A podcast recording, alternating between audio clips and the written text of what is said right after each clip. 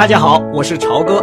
现在您听到的是专辑《听朝歌读名著》，请大家收听《战争风云》。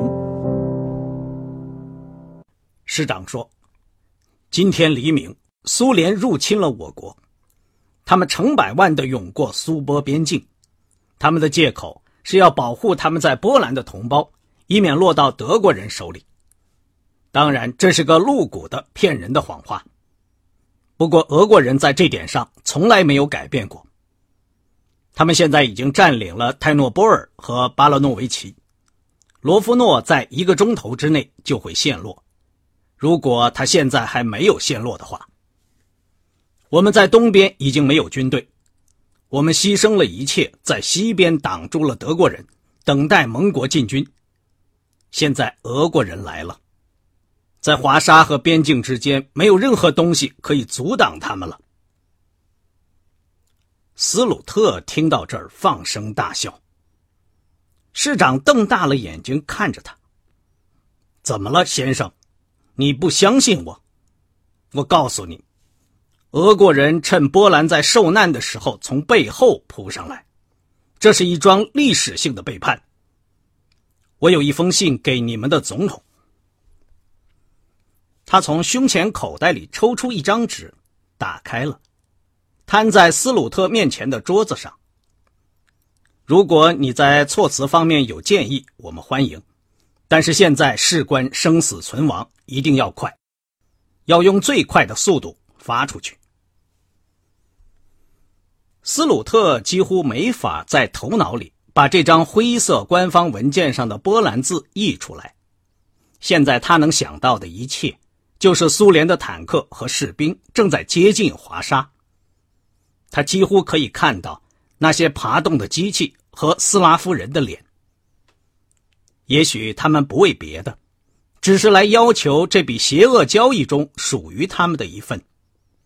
也许他们会和德国人交战，把华沙变成哈米基多顿。也许他们会把有名的俄国大炮带来，帮着德国人。用两倍的速度把这个波兰首都变成粉末，这个消息在他看来才是真正的世界末日，而他似乎并不知道自己在笑。他朝这张在他眼前漂浮的纸瞥了一眼。我明白，这个情况是异乎寻常的。斯鲁特总算开口说话了。他对自己有条有理的、非常流利的话语，连他自己也觉得惊讶。但是，一座城市的首长要写一封信给一个政府的首脑，这不太符合外交礼仪。由莫斯西斯基总统或者施密格莱里兹元帅或者贵国政府的什么人出面，也许会更有效些。可是，先生。我们的国民政府已经越过边境到了罗马尼亚，现在他们可能已经被软禁起来了。不出这个星期，德国人就会把他们都吊死。现在我们只剩下华沙了，可是我们并不害怕，我们在继续战斗。但是，我们要知道我们能盼望什么。斯鲁特定下心来，把这信件看了一遍。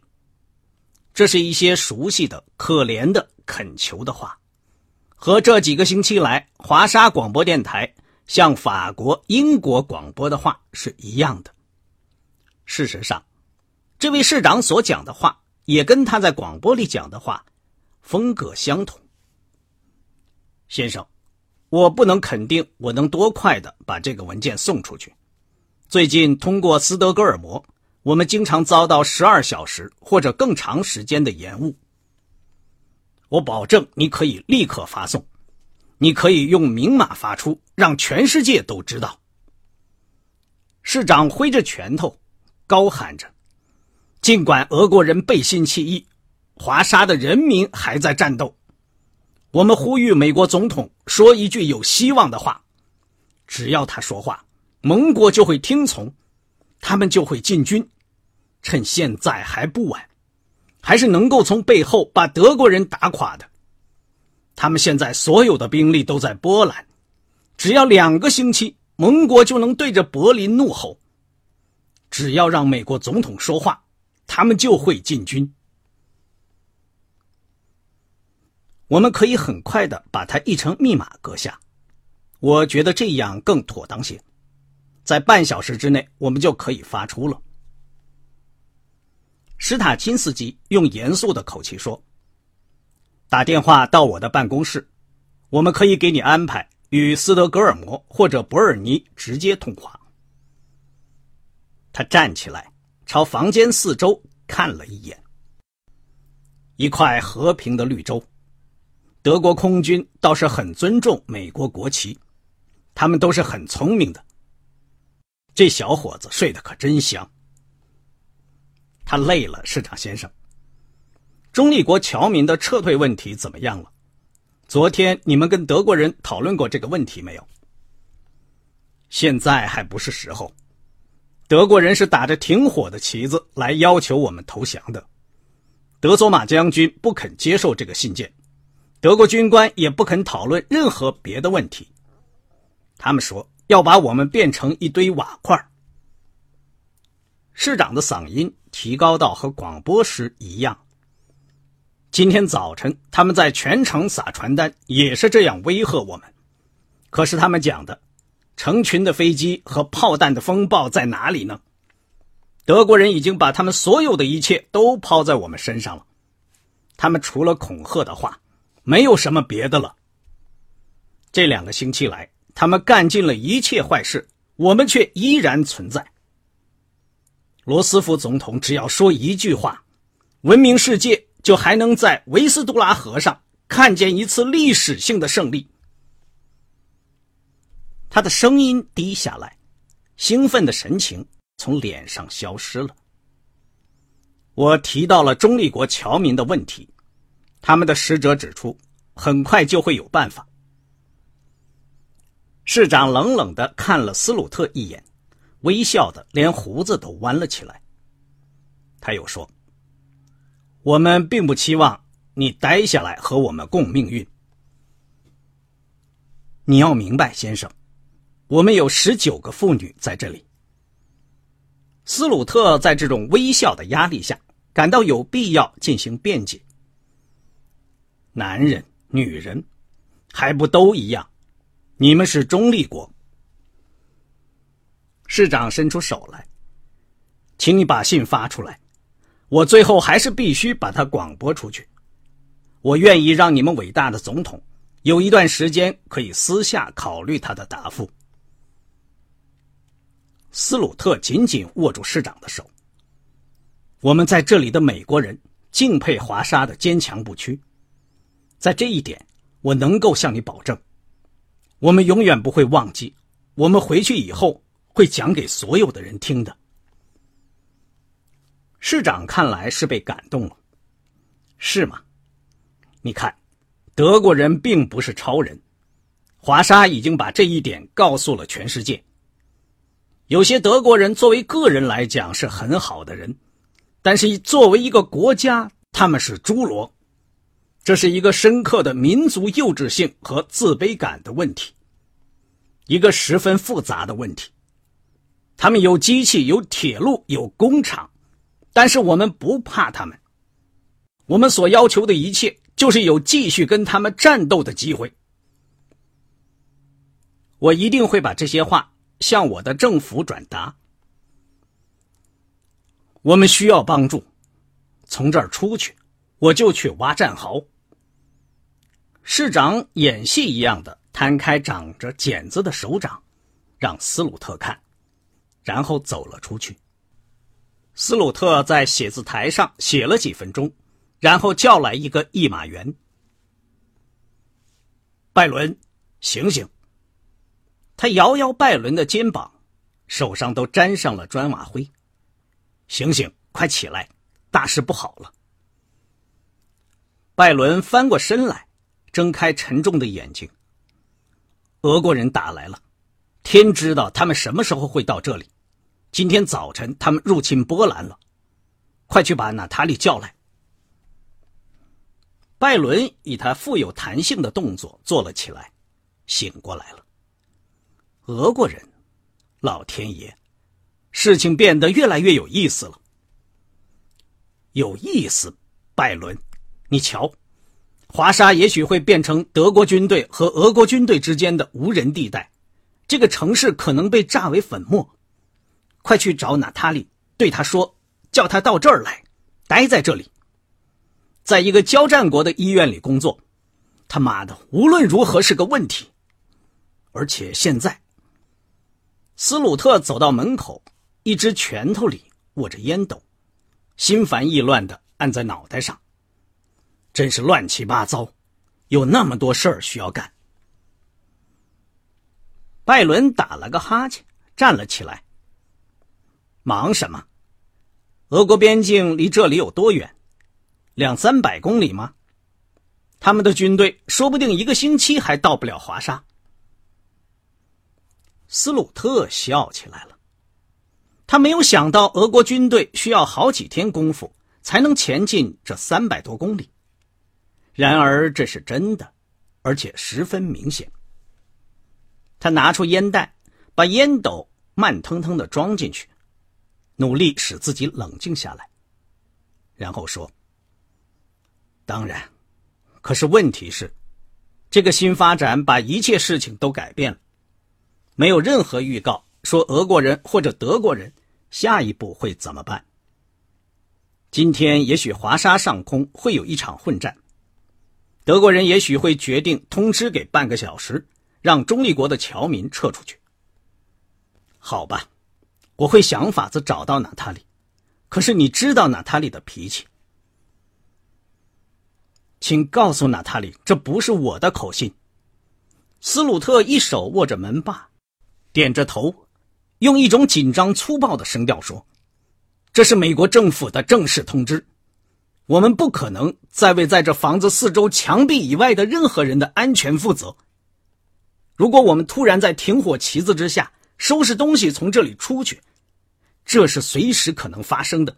而他偏偏不在，我不能因此而耽搁五分钟。”我们走了，他就成为留在华沙的唯一的外国人。如果他异想天开，炸弹没有把他炸死，纳粹没有把他杀死，他就真能写一本书了。就这样对他讲，好不好？斯鲁特使劲的把门关上了。拜伦现在已经很熟悉去医院的路了。他要穿过城里被德国人炮轰最厉害的部分，一路上全是密密麻麻的成堆的焦黑的瓦砾，街上到处是炸出的大坑、破毁的下水管道、断了的电线、倒下的电话线杆、拔起的树，以及无数的碎玻璃、碎砖瓦、碎木片等等乱七八糟的东西。孩子们在瓦砾堆上。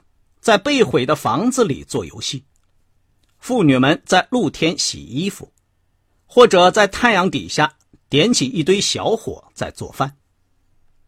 干活的人在塌倒的屋子里挖掘，清除街上纠缠在一起的电线，把坑坑洼洼的路面铲平填上。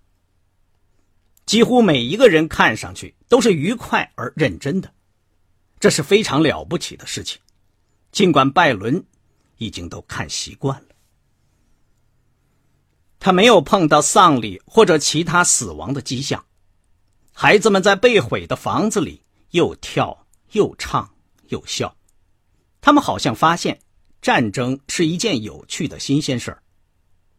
学校显然是停课了，有几个包着黑头巾的妇女低垂着头坐在椅子上或者石头上。有她露出乳房在喂婴儿，许多脸色矮板、面无表情的人在瓦砾堆里游来荡去，张望着，或者搜索着寻找东西。没有地方着火。这是一种很随意的破坏。这条街也许毫无损坏，而下一条街刚好毁掉一半，好像一架飞机一下子把它携带的炸弹。同时抛了下来，在倾斜着的半毁的墙上，像舞台背景那样的房间悬在半空中，各种各样的墙纸或者油漆，色彩斑驳的、凄惨的袒露了出来。拜伦看见一架毁坏了的钢琴，就从这么一间房间里半伸出在空中。他从医院的门厅挤了进去，在这里，华沙的令人惊讶的欢乐气氛变成了一幅凄惨的、痛苦的景象。受伤的人一堆堆、一群群的躺在大理石地板上，狼狈的等着包扎。男男女女，大多数衣服破烂，浑身肮脏，有的在呻吟，有的在哭喊，有的昏迷了。其中有波兰人，也有犹太人，都是血迹斑斑，衣服破碎，有的没有包扎，有的脸撕破了，有的胳膊腿断了，偶尔也有肢体被炸掉，留下血肉模糊的一段，露出了可怕的白骨。儿童们另外躺在一间大接待室里，在那里嚎哭和呼叫凄厉的响成一片，同时混杂着一些不协和的笑声。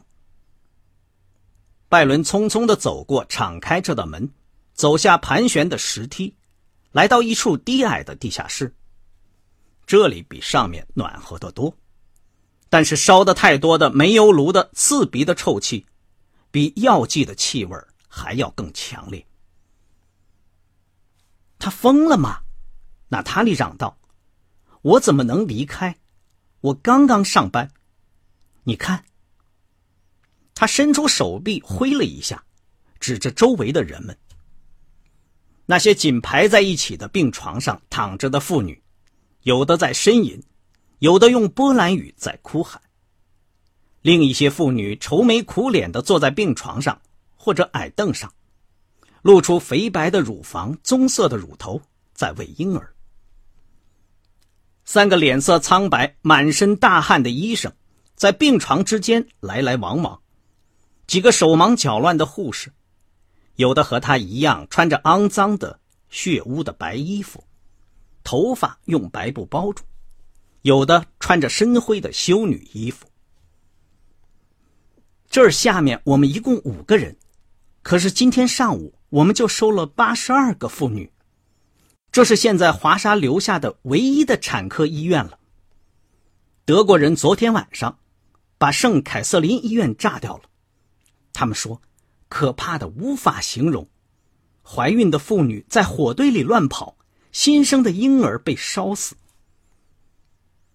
但问题是，娜塔莉，俄国人打过来了，我已经听见了。他们还在几百英里之外，是不是？去吧，布拉尼，我要干活了。一个弯着背、长着大鼻子、一把方形的红胡子、眼神朦胧的医生，正好在旁边走过。他用德语问娜塔莉出了什么事情。他对他讲了：“去吧，一定得去。”他用疲劳的声音说：“别傻了。”你一定要跟别的美国人一起走。如果大使馆来叫你，你必须服从。大使馆还没有人说我们要离开。如果他们要走，这个年轻人花不了五分钟就能到这里来叫我。不行，不行，你不能冒这个险。你不是波兰人，你不能以为你能拿你的生命来冒险，而且。你是犹太人，你是犹太人。医生把手伸到他头上，拉掉了那块白布。他的浓密、卷曲、深色的头发松开了，垂下来。你一定要回家。娜塔莉的眼睛里泪水夺眶而出，流到脸颊上。那个生双胞胎的妇女还在出血，你看过她没有？